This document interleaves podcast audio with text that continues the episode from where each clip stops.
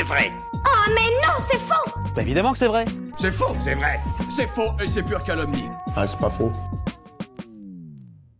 Est-ce que c'est vrai que les piranhas peuvent dévorer des êtres humains? Ben déjà de base, ces poissons, ils me font flipper. C'est simple, regardez une photo sur internet et vous pourrez constater que ce n'est pas ce que la nature a fait de plus beau. Mais bon, ce n'est pas parce qu'ils ne sont pas très attirants qu'il faut leur coller une fausse croyance sur le dos. Allez, je vous embarque avec moi pour une plongée dans les rivières d'Amazonie, on va vérifier ça. Je plonge Alors, première question, qu'est-ce qu'on appelle piranha exactement? Vous allez me dire que c'est un poisson. C'est pas faux, mais c'est pas complètement vrai. En fait, le mot piranha ou piranha désigne plusieurs espèces de poissons. Même si elles sont regroupées sous un nom qui signifie littéralement poisson diable, on y trouve pas moins de 80 espèces, dont une partie se nourrit de fruits, de graines et autres végétaux. Tu mens, tu mens Non, mais évidemment, il y a aussi tout un tas d'espèces carnivores qui sont particulièrement attirées par l'odeur du sang. Ces espèces-là se nourrissent principalement d'insectes, de mollusques, de rongeurs ou encore de serpents et également de poissons et même d'autres piranhas. Ouais, elles sont un brin cannibale, nos piranhas, en plus de ça. D'ailleurs, petit point vocabulaire qui va nous servir pour la suite. Le cannibalisme, c'est le fait de consommer complètement ou en partie un individu de sa propre espèce. Donc là, on est exactement dans ce cas. Mais savez-vous ce qu'est l'anthropophagie? C'est le fait de manger des êtres humains. Ah, c'est vrai, j'allais oublier. Je me permets de faire la distinction parce que ce sont deux notions qui sont parfois confondues et pourtant bien différentes. Et comme on se demande si les piranhas mangent des humains, donc s'ils sont anthropophages, je préférais que tout soit clair. Mais bon, ça, on y reviendra dans un instant. Les piranhas peuvent consommer pour leur dîner des animaux beaucoup plus gros s'ils sont malades ou bien blessés. Bref, ils mangent de tout quoi, ils sont pas trop difficiles. Côté distribution géographique, Il n'y a pas de piranha en Afrique. c'est tout à fait vrai ça madame. Si vous vous trouvez à la plage cet été, pas d'inquiétude à avoir puisque ces poissons sont endémiques des eaux douces d'Amérique du Sud. On ne les trouve donc que là-bas. Quoi qu'il en soit, ce qui leur vaut leur mauvaise réputation, au même titre que les requins, c'est qu'on dit d'eux qu'ils sont voraces et extrêmement féroces, et qu'ils pourraient même dévorer tout cru un être humain, et ce en seulement quelques minutes. Alors c'est vrai que quand on regarde des vidéos de piranhas qui attaquent violemment des cuisses de poulet plongées dans l'eau, il y a de quoi s'inquiéter. C'est vraiment terrifiant, mais est-ce que c'est représentatif de la réalité? Euh, Moi, j'en suis sûr. leurs techniques de chasse ne sont pas aussi frénétiques et sanguinaires que ce que l'on pense. En fait, ces poissons vont réagir au bruit et aux vibrations produites par les éclaboussures, qui peuvent signifier qu'un animal est mourant dans l'eau. Et vu qu'ils s'attaquent aux carcasses, ils se déplaceront rapidement dans cette direction.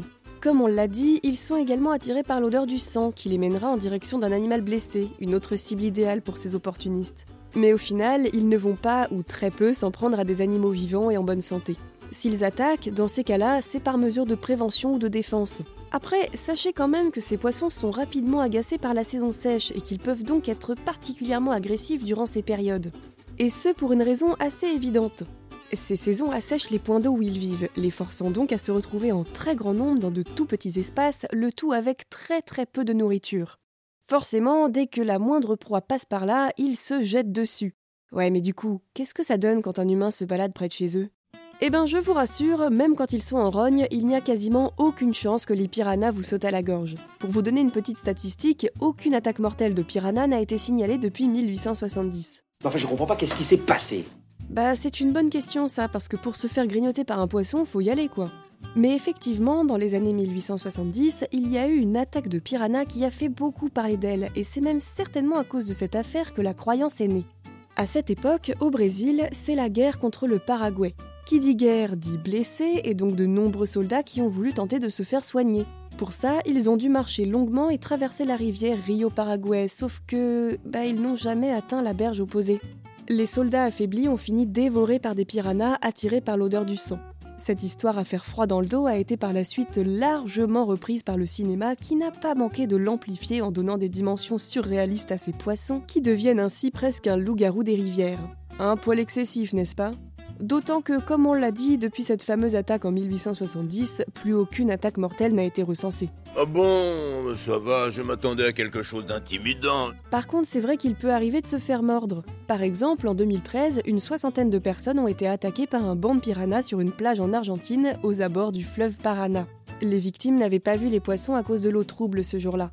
Certaines personnes ont alors senti des morsures aux pieds, aux mains et certaines ont même eu des morceaux de chair arrachés. C'est vraiment répugnant et une pauvre petite fille de 7 ans a même dû être amputée d'un doigt ce jour-là. Alors ça fait vraiment peur, mais en fait ces phénomènes sont extrêmement rares. D'ailleurs, les habitants d'Amérique du Sud installés près des fleuves où vivent différentes espèces de piranhas ont expliqué qu'ils se baignent généralement sans problème, même en présence de ces poissons. Et pour cause, le risque de se faire attaquer pour un humain en bonne santé est minime. Par contre, s'il y a bien quelque chose dont il faut se méfier dans ces fleuves ou dans les lacs, ce sont des caïmans, des requins d'eau douce ou encore des anguilles et des anacondas. Mais c'est dangereux comme serpent? Oh bah tous ces animaux-là, globalement, c'est mieux de ne pas croiser leur chemin. Mais bon, parce qu'il vaut mieux rester prudent, je vais quand même vous faire une petite liste des piranhas dont il faut se méfier, comme ça vous pourrez éviter de vous faire croquer les mollets lors d'un potentiel voyage en Amérique du Sud. Ça peut toujours servir. Alors allons-y. Pour commencer, parlons un peu du piranha noir. Ces poissons-là ne vivent pas forcément en banc, ils sont plutôt solitaires, et heureusement parce que leur mâchoire est l'une des plus puissantes de tous les animaux comparée à sa taille. Oui, oui, vous avez bien entendu, ce piranha a une force d'environ 30 fois son poids pour mordre, donc euh, mieux vaut garder ses orteils à l'abri. La prochaine espèce me fait un peu peur personnellement. Le piranha à ventre rouge, qui est probablement le représentant le plus connu de ces poissons carnivores. Comme son nom l'indique, son ventre devient rouge au moment de la saison des reproductions. Contrairement à son cousin, le piranha noir, cette espèce préfère vivre en groupe et est à l'origine de morsures impressionnantes. On a recensé notamment plusieurs cas de baigneurs ou de pêcheurs dont un doigt ou un orteil avait été sectionné. Très agréable. Ouais, voilà, donc pas top non plus celui-là. Allez, on tente un autre pour voir? Le piranha de Sao Francisco, une espèce qui vit au Brésil et qui est considérée comme l'une des plus dangereuses. C'est marrant, j'ai l'impression qu'on ne dit que ça depuis tout à l'heure. Oui, mais là, ces poissons sont carrément surnommés en anglais les man-eating piranha, ce qui signifie en français les piranhas mangeurs d'hommes. Bah c'est super ça pour notre bonne vieille idée reçue qui dit que les piranhas mangent les humains. Oui, sauf qu'en fait, il ne va pas plus vous dévorer qu'un autre. Enfin, attention quand même, hein. Comme les autres, il peut vous mordre bien comme il faut, d'autant plus qu'il mesure environ 50 cm de long. Plus il est grand, plus il est seul. Bah non, justement, lui aussi, il vit en groupe. Bon, c'est vrai que tout ça, ça laisse penser que oui, les piranhas sont d'affreux mangeurs d'humains, mais en réalité, pas franchement. Mis à part cette sombre affaire en 1870, il n'y a jamais eu d'autres histoires du genre. Alors certes, vous pouvez toujours vous faire croquer pendant un voyage en Amazonie, parce que oui, les piranhas restent des animaux sauvages, mais si vous évitez de vous aventurer trop sur leur territoire, ne vous inquiétez pas, ils ne sauteront pas de l'eau pour vous attaquer. Ah, attention, on va d'abord où on met les pieds.